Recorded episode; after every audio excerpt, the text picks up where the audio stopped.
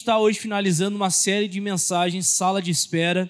Uh, a gente começou essa mensagem dois sábados atrás e falando a respeito de Saul, aquilo que levou Saul a perder muito é, do que Deus tinha para ele, por ele não ter paciência, né, de esperar em Deus. A Bíblia fala que o profeta Samuel deu uma ordem para Saul: Saul, espere sete dias até eu chegar, para que você possa oferecer sacrifício antes de ir para essa jornada.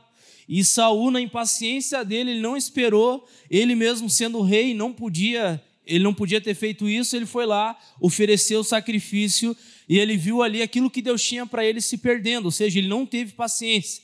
Semana passada a gente falou sobre José, um homem que não teve.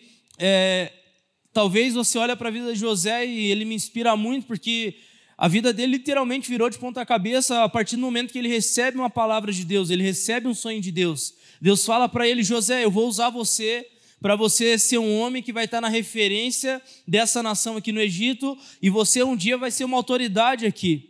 E ele compartilha esse sonho com os irmãos dele, as pessoas que deveriam apoiar ele, eles tomaram uma decisão de vendê-lo. E José vê a vida dele virando de ponta cabeça, mas em momento algum José ele perde aquela convicção de viver no centro da vontade de Deus. E eu não sei se você concorda comigo, mas tem vezes que a gente olha e fala: Deus, parece que eu estou caminhando contigo e as coisas dão uma piorada. Quem já sentiu assim? Eu falo assim, meu Deus, quer ver pós-encontro, né? A gente conversa com as pessoas e eles vêm com aqueles papos, é do céu, minha vida parece que piorou depois que eu aceitei Jesus como Senhor e Salvador. E gente, é normal, porque se a tua vida ela tivesse uma calmaria, você deveria levantar uma bandeira assim de alerta, porque não é normal uma pessoa que segue a Jesus olhar para a vida dela e ter uma, calma, uma calmaria. Por quê? Porque quando nós aceitamos Jesus, nós vamos andar na contramão do mundo na contramão de um sistema. Nós vamos literalmente é, viver como se nós não concordasse com mais nada de um sistema mundano. Por quê? Porque tem uma nova natureza sendo colocada em nós. Nós somos nova criatura em Cristo Jesus. Então é normal. Se você está na tua vida, olhando para a tua vida hoje, fala, cara, tá tranquilo.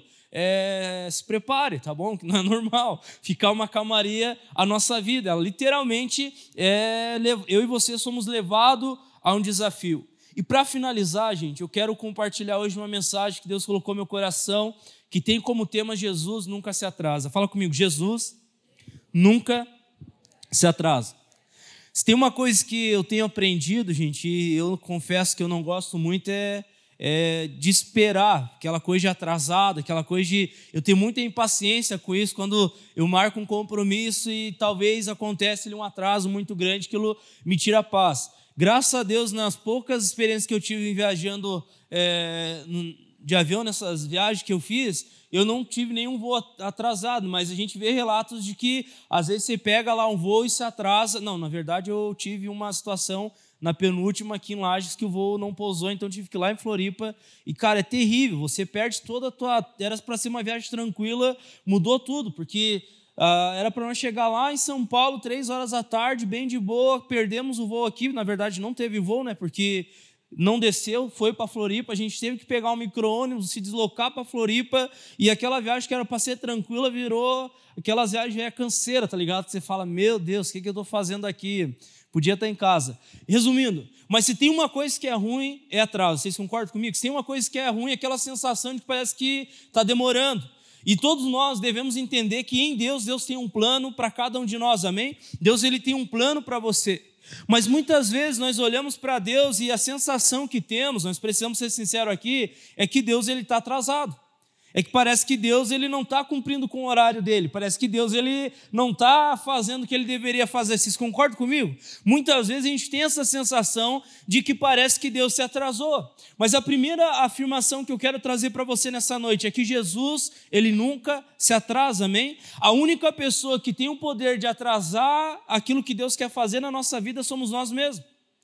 Porque quando nós estamos desalinhados com a vontade de Deus, a gente sai do cairós de Deus. Ou seja, nós saímos do tempo de Deus na nossa vida. Ou seja, você vai ver as coisas se atrasando. Então a única pessoa que tem poder de atrasar o que Deus quer fazer na tua vida é você mesmo. A única pessoa que pode atrasar o que Deus quer fazer hoje, ou amanhã, ou daqui a um mês, é você mesmo. Por quê? Eu repito, quando você sai do Cairós de Deus, é o que é Cairós de Deus? É o tempo de Deus hoje, aquilo que Deus quer fazer hoje na sua vida. Quando você sai desse lugar, você vai sair do centro da vontade de Deus e com isso você vai atrasar aquilo que Deus quer fazer na tua vida. Então a primeira coisa que eu quero falar para você, não saia do Cairós de Deus, amém? Olhe para essa pessoa linda que está do seu lado, tenho certeza que ela é linda e né, pelos olhos da fé você pode confirmar isso. Fale para essa pessoa: não saia do Cairós de Deus. Eu quero trazer como exemplo, gente, uma pessoa que eu, eu, eu amo essa história, que é a história de Lázaro. Abra comigo a sua Bíblia lá em João, capítulo 11. Eu vou ler aqui alguns versículos, uma história muito conhecida, um homem chamado Lázaro. Eu vou ler a partir do versículo 1.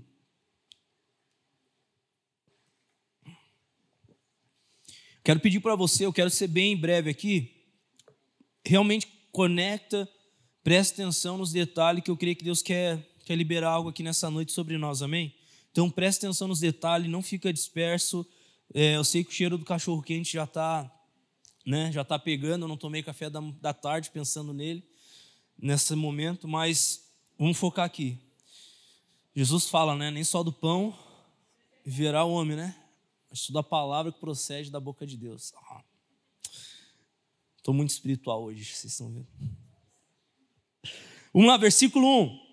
Havia um homem chamado Lázaro, fala comigo, Lázaro. Ele era de Betânia, do povoado de Maria e de sua irmã Marta. Aconteceu que Lázaro ficou doente. Eu vou repetir essa frase, que ela é muito importante. E aconteceu que Lázaro ficou doente. Maria, sua irmã, era a mesma que derramara perfume sobre o Senhor e lhe enxugará os pés com os cabelos. Então os irmãos de Lázaro mandaram dizer a Jesus: Senhor, aquele quem amas está doente. Olha, presta atenção aqui. Jesus, aquele a quem amas está doente.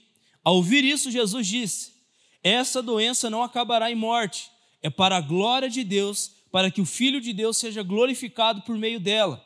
Jesus amava Marta, a irmã dela e Lázaro. No entanto, quando ouviu falar que Lázaro estava doente, ficou com mais dois, ficou mais dois dias onde estava. Deixa eu trazer um contexto aqui. Preste atenção aqui, por favor. Tem uma informação aqui que é muito importante. Essa mulher Maria era a mesma que passou por um milagre de transformação na vida dela.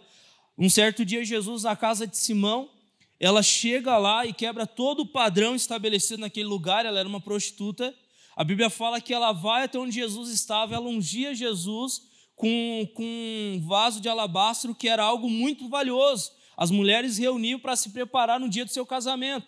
Então ela vai lá, unge Jesus, ela passa por esse processo, ela lava o cabelo, né, os pés de Jesus com suas lágrimas, ela faz tudo aquilo, e a Bíblia fala que ela enxuga os pés de Jesus com seu cabelo. E Jesus, gente, ele pega e fala para essa mulher: mulher, vai, seus pecados são perdoados. Ou seja, ela passa por uma transformação ela vê uma mudança radical na vida dela, ou seja, Jesus dá um destino para ela. Aí ela vê Marta, que é aquela mesma história de Marta e Maria. Jesus vai à casa delas e ela vê lá Marta e Maria naquela loucura, e Maria escolhe ficar aos pés de Jesus, e Marta naquela loucura de trabalhar, e elas têm um contato com Jesus. O que, que eu quero que vocês entendam aqui dessa primeira parte? É que Jesus tinha um propósito para aquela família. Jesus tinha planos para aquela família. Jesus tinha sonhos para aquela família. Jesus tinha um destino para aquela família. Porém, quando Lázaro adoece, todo mundo entra em um estado de pânico, porque aquela pessoa que talvez seria a referência daquela casa, Lázaro, ele fica doente. E Maria, ali, Marta, manda chamar Jesus. E a Bíblia fala muito algo que me chama a atenção. Ele diz assim: Jesus, aquele a quem amas, está doente. Ou seja, Jesus tinha uma conexão com aquela família. Jesus tinha algo com aquela família. Jesus, ele amava aquela família. Jesus, como eu falei, ele tinha um plano para aquela família. Maria e Marta falam: Jesus, aquele a quem você ama, a quem você ama está doente. E é tão interessante porque quando Jesus recebe essa informação, ele pega e ele fala algo que me chama mais atenção ainda. Ele diz assim: essa, do, essa doença não vai acabar em morte mas essa doença vai acabar em vida, em vida para que o Filho de Deus seja glorificado. Ou seja, Jesus já sabia o que iria acontecer, porque a palavra de Deus fala que realmente Jesus ele sabe sobre o nosso futuro. A Bíblia fala que todos os dias da nossa vida estão escritos no livro da vida. Se tem uma pessoa que conhece o nosso futuro é Jesus. Você concorda com isso? Se tem uma pessoa que sabe o teu dia de amanhã é o Senhor. Então o que, que eu quero que você entenda? Que Jesus ele tinha uma conexão com aquela família. Jesus amava aquela família. Jesus tinha um sonho com aquela família. Mas a partir do momento que Jesus recebe aquela informação, ele fica ainda mais dois dias. E vem acontecer que Lázaro realmente veio a óbito, ele morreu, e Jesus ainda depois demora mais dois dias, eu já vou entrar aqui. Mas nessa primeira parte, gente, tem algumas coisas que você tem que entender aqui que são chave. Primeira coisa, Lázaro, como eu falei, ele adoeceu. Segunda coisa, as irmãs de Lázaro chamam Jesus. Terceira coisa, como eu falei, Jesus se atrasa, humanamente falando. É tão interessante, gente, porque quando as irmãs chamam Jesus, ele não foi na hora que elas chamaram. E aqui eu vejo Lázaro entrando num processo de espera. Aqui eu vejo Lázaro entrando na sala de espera de Jesus. Porque Jesus ele não vê numa perspectiva humana. Ele vê numa perspectiva do sobrenatural daquilo que ele quer gerar sobre aquela situação. Então a sensação humanamente falando ali que as irmãs tiveram, até mesmo Lázaro, no momento em qual estava doente, é que, pô, Jesus é a pessoa, uma das pessoas mais importantes na nossa vida. A gente sabe que ele ama a gente. A gente sabe que ele se preocupa com a gente e ele se atrasou. Agora, uma coisa que você tem que entender é que muitos de nós, às vezes, estamos nessa mesma situação, nesse mesmo cenário que Lázaro e a família dele se encontravam. A gente olha para a nossa vida e a gente sabe que Deus tem um plano, que Deus tem um propósito, que Deus tem sonhos para nós, que Deus almeja grandes coisas para mim e para a sua vida. Mas a sensação é que as coisas ao nosso derredor mostram para mim e para você que, pô, eu, parece que Jesus está atrasado. Porque não está legal aqui, não está confortável essa situação. Eu estou doente, eu estou nessa situação, eu estou clamando, eu estou chamando Jesus, mas mesmo assim parece que ele está atrasado. Agora, o que você tem que entender é que quando Deus ele libera algo na tua vida que você vai viver sobre o teu futuro, ele não fala para você os processos que você vai passar, porque como eu tenho falado nessas últimas semanas, o processo que você passa, ele é muito mais importante do que aquilo que você vai receber. Porque se você não entender e não aprender na caminhada, você nunca vai ter maturidade para receber aquilo que Deus tem para você lá na tua frente. Então Lázaro, Maria e Marta, eles estavam passando por um processo de espera, aonde elas estavam desesperadas, aonde Lázaro prestes a morrer, elas entendem naturalmente falando Jesus, você se atrasou. E mais à frente, elas realmente reafirmam isso, falam assim, Jesus, se você estivesse aqui, isso não iria ter acontecido. Essa morte não iria ter acontecido. Mas porque você não estava, Lázaro veio a morrer. Primeira coisa que você tem que entender: a visão de Deus, do sobrenatural de Deus, não é a mesma visão que eu e você temos das coisas. Agora, o que cabe a nós é tomar a decisão de qual lugar nós vamos enxergar as situações que nós passamos. Cabe a nós entender que é uma decisão que nós temos que tomar. Porque todos nós, independente da idade que você tenha hoje, dependente da família que você se encontra, e dependente das suas dificuldades diárias que você enfrenta, o que você precisa entender é algo, que Deus ele tem um plano para a sua vida e que ele sabe de todas as coisas, ele é soberano sobre todas as coisas, ele está contigo sobre todas as coisas, ele sabe de todas as coisas e ele não vai te abandonar. Deixa eu te comprovar isso com a palavra de Deus. Salmos 23, a Bíblia fala que ainda que eu e você venhamos passar pelo vale da sombra e da morte, o Senhor ele vai estar comigo e com você. Você pode passar pelo pior momento da sua vida. Quando você tem uma perspectiva do que aquilo que Deus vê, você entende que Ele está contigo naquele lugar. Agora, Marta, Maria e Lázaro, eles não estavam vendo dessa forma. A sensação que eles tiveram é que Jesus se atrasou. A sensação que eles tiveram é que Jesus estava atrasado. Mas deixa eu falar algo para você mais uma vez: Jesus nunca se atrasa. A única pessoa que pode atrasar o que Deus quer fazer na tua vida é você mesmo. A única pessoa que pode abortar o que Deus quer fazer hoje na tua vida é você mesmo. Quando você decide sair do centro da vontade de Deus.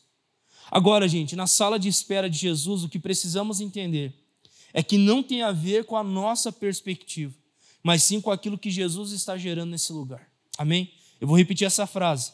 Na sala de espera de Jesus, o que precisamos entender é que não tem a ver com a nossa perspectiva, mas sim com aquilo que Jesus está gerando neste lugar. Jesus ele falou algo que eu, eu repito, está lá no versículo 4: essa doença não acabará em morte, é para a glória de Deus, para que o Filho de Deus seja glorificado por meio dela.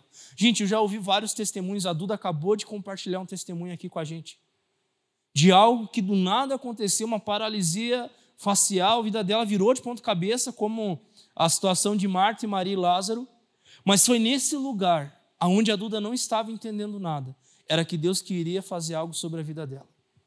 É nesse lugar aonde você não está, não está entendendo por que, que você está passando por tudo isso, é que Deus vai mostrar para ele quem ele é para você. Eu estava entrando hoje ali, gente, e vocês sabem que hoje o staff está com uma dinâmica profética ali, tem um, um painel em qual você, eu quero desafiar você a passar por lá e dar uma olhada nos desenhos. Eu já fui ministrado por um, espero que ninguém pegue, eu vou pegar lá para mim. Tem um ali que tem um cara, nem sei quem desenhou, mas tem um cara com uma criancinha. E, gente, eu estava olhando para aquela, aquela imagem, e na hora que eu entrei, eu já me deparei com aquela imagem, aquilo já falou comigo. A gente precisa ser como uma criança nas mãos e perto de Jesus. Aonde você vai olhar e você vai entender, Deus, eu não estou entendendo por que, que eu estou passando por tudo isso. Mas eu quero que o Senhor saiba que eu sei que o Senhor está comigo. Eu sei que o Senhor está guardando a minha vida. Eu sei que o Senhor está me protegendo. Porque o Senhor é meu Pai, que nunca vai me abandonar. Eu não sei se faz sentido isso para você. Mas algo que você precisa entender é que Jesus, ele nunca se atrasa. Independentemente do lugar que você se encontra hoje, você precisa saber, gente, que Jesus ele ama muito você. Ele tem um plano para a sua vida. Algo que tem que ser gravado no nosso coração. É você ter isso no seu coração. É que Jesus ele ama você. Pode ser, Zé, como assim Jesus me ama e ele me deixa passar por isso?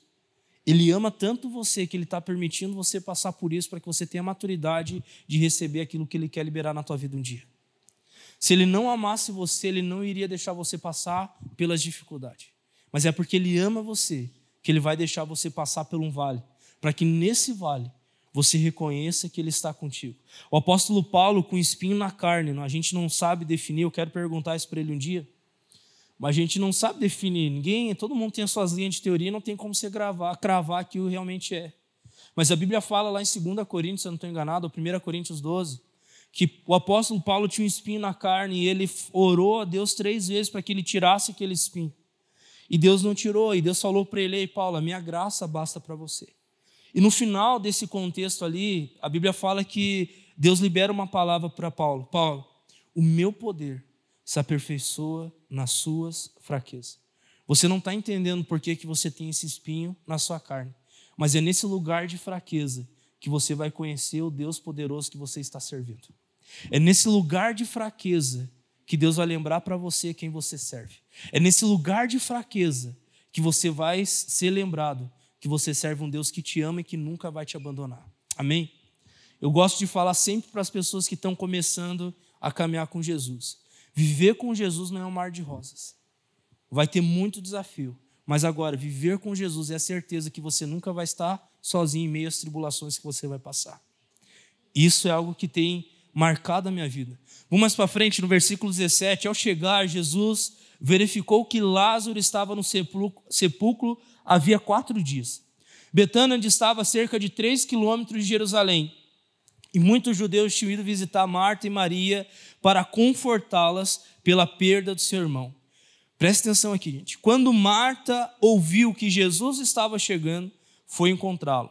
Mas Maria ficou em casa. Maria já estava assim, ah, que, que eu vou lá falar com Jesus? Lázaro já morreu, então nem ir lá. Disse Marta a Jesus: Senhor, presta atenção nessa frase: Senhor, se estivesses aqui, meu irmão não teria morrido. Mas sei que mesmo agora Deus te dará tudo o que pedires. Disse-lhe Jesus: O seu irmão vai ressuscitar. Marta respondeu: Eu sei que ele vai ressuscitar na ressurreição no último dia. Disse-lhe Jesus: Eu sou a ressurreição e a vida. Aquele que crê em mim, ainda que morra, viverá. Marta, mais uma vez, acha que Jesus tinha se atrasado. Porém, ela chega a essa conclusão porque ela fala em uma perspectiva humana, não naquilo que Jesus queria fazer através daquela situação. É tão doido isso, gente, porque Marta chega mais uma vez para Jesus e fala: Jesus, se você estivesse aqui, o negócio ia ser diferente. Só que ela não sabia que Jesus estava ali. Ela não sabia o que Jesus queria fazer por meio daquela situação.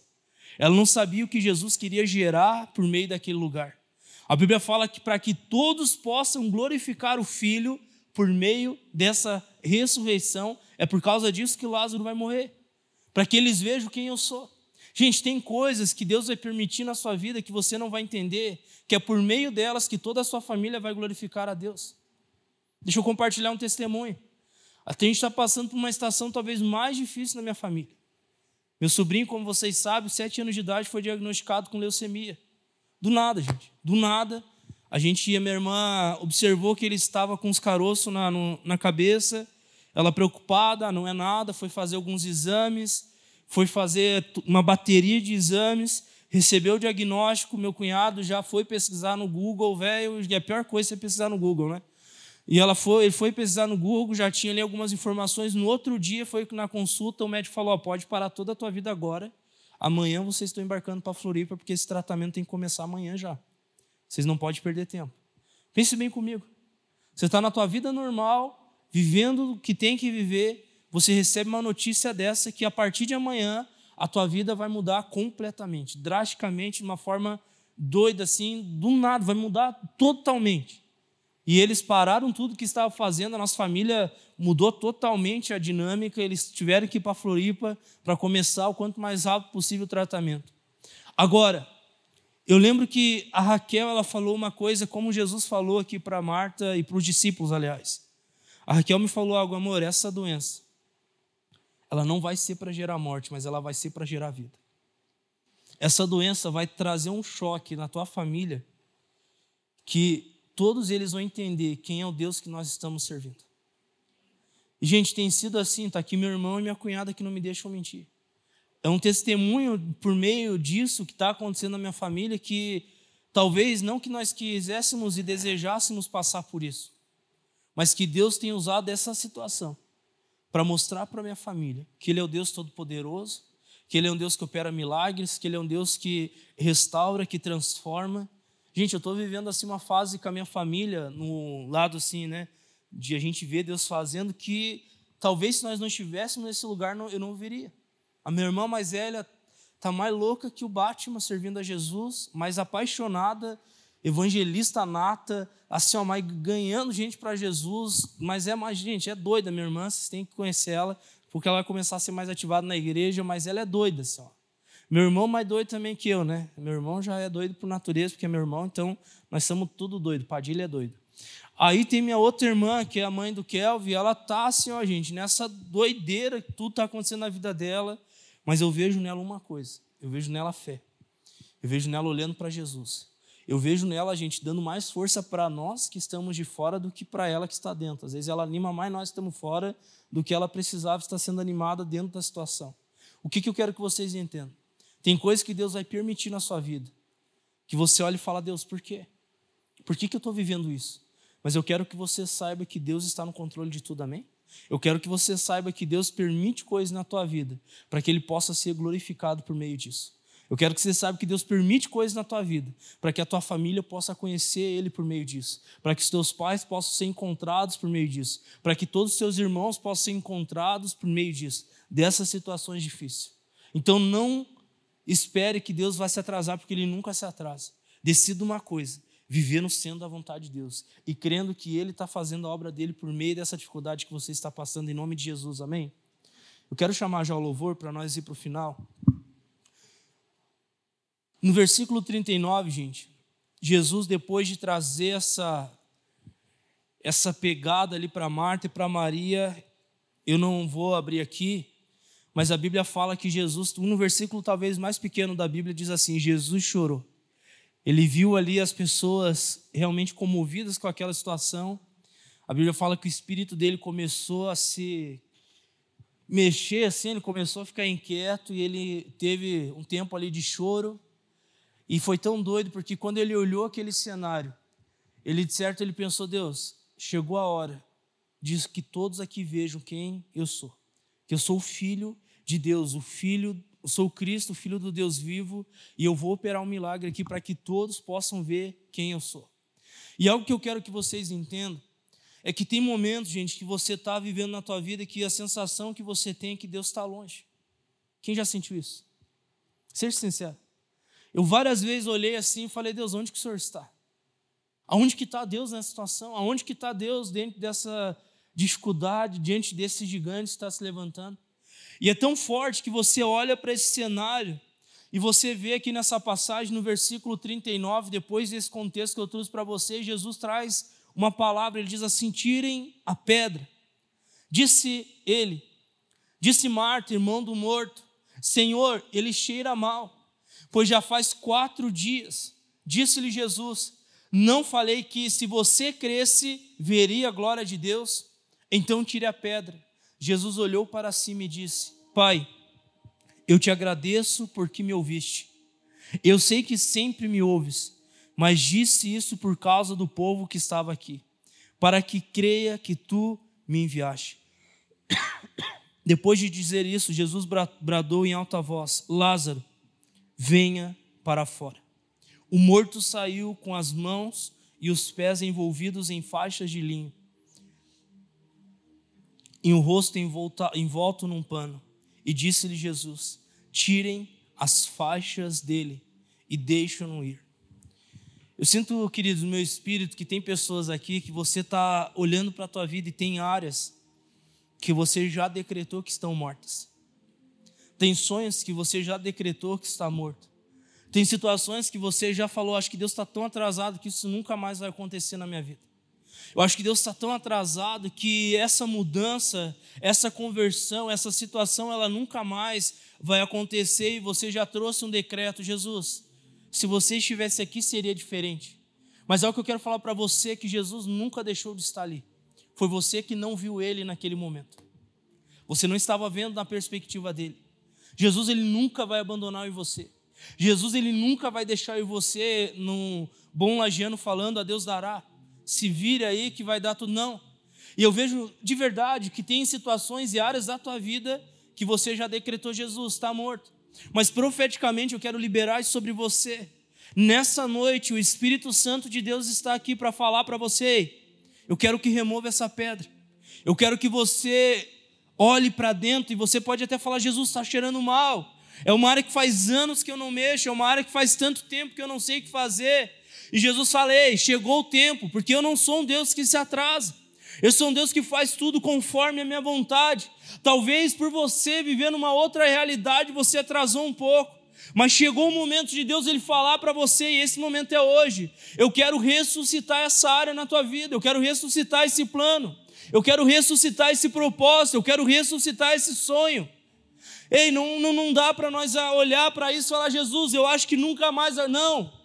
Quem traz o decreto final é o Espírito Santo, não é você. Quem traz o decreto final, se um sonho vai ser realizado na tua vida, não é você, é Jesus.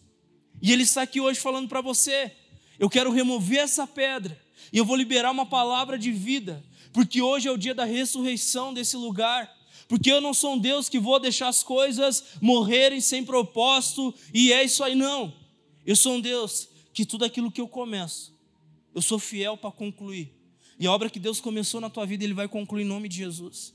A obra que Ele começou na tua vida, Ele vai concluir em nome de Jesus. Você hoje pode estar na sala de espera, achando que Jesus está atrasado. Mas eu quero falar para você: Jesus não está atrasado. Ele nunca se atrasa. E Ele está aqui hoje para provar para você que Ele é o Filho do Deus vivo. E Ele quer tocar nessas áreas, Ele quer mexer nessas áreas, Ele quer chacoalhar você. Sabe, querido, lá em João 5, a Bíblia fala de um tanque, que uma vez por ano descia um anjo do céu, batia nesse tanque, a primeira pessoa que entrasse nesse tanque, ela receberia o milagre que ela quisesse. E um certo dia, Jesus passando por esse tanque, ele se depara com um paralítico, que estava lá mais de 30 anos. E ele pergunta para esse paralítico: Ei, por que, que você nunca foi curado com o tanque? Ele falou: Jesus, Eu não consigo chegar por primeiro porque as pessoas vão mais rápido do que eu. E é tão doido que Jesus, naquele lugar, ele literalmente ele vê ali uma oportunidade de um milagre acontecer sobre a vida daquele homem. Ele talvez assim como Marta e Maria tivessem achado que Jesus estava atrasado. Mas quando Jesus chega e olha para ele, ele fala: "Hoje é o dia que você vai ser curado, pega a sua maca e ande". Ele não precisou nem entrar no tanque, porque o próprio Jesus era suficiente para curar ele. Deixa eu falar para você, você não vai precisar nem entrar num novo lugar, ou um lugar que você acha que você precisa estar para ser curado. O que você precisa é entender que Jesus está aqui. Ele é suficiente para transformar e para curar você em nome de Jesus. Ele é suficiente para liberar uma palavra de vida sobre você em nome de Jesus. Ele é suficiente para falar para você: a obra que eu comecei eu vou terminar. Então levante desse lugar, levante desse lugar de desânimo, porque essa noite é uma noite que eu vou ativar você no nome do Senhor Jesus.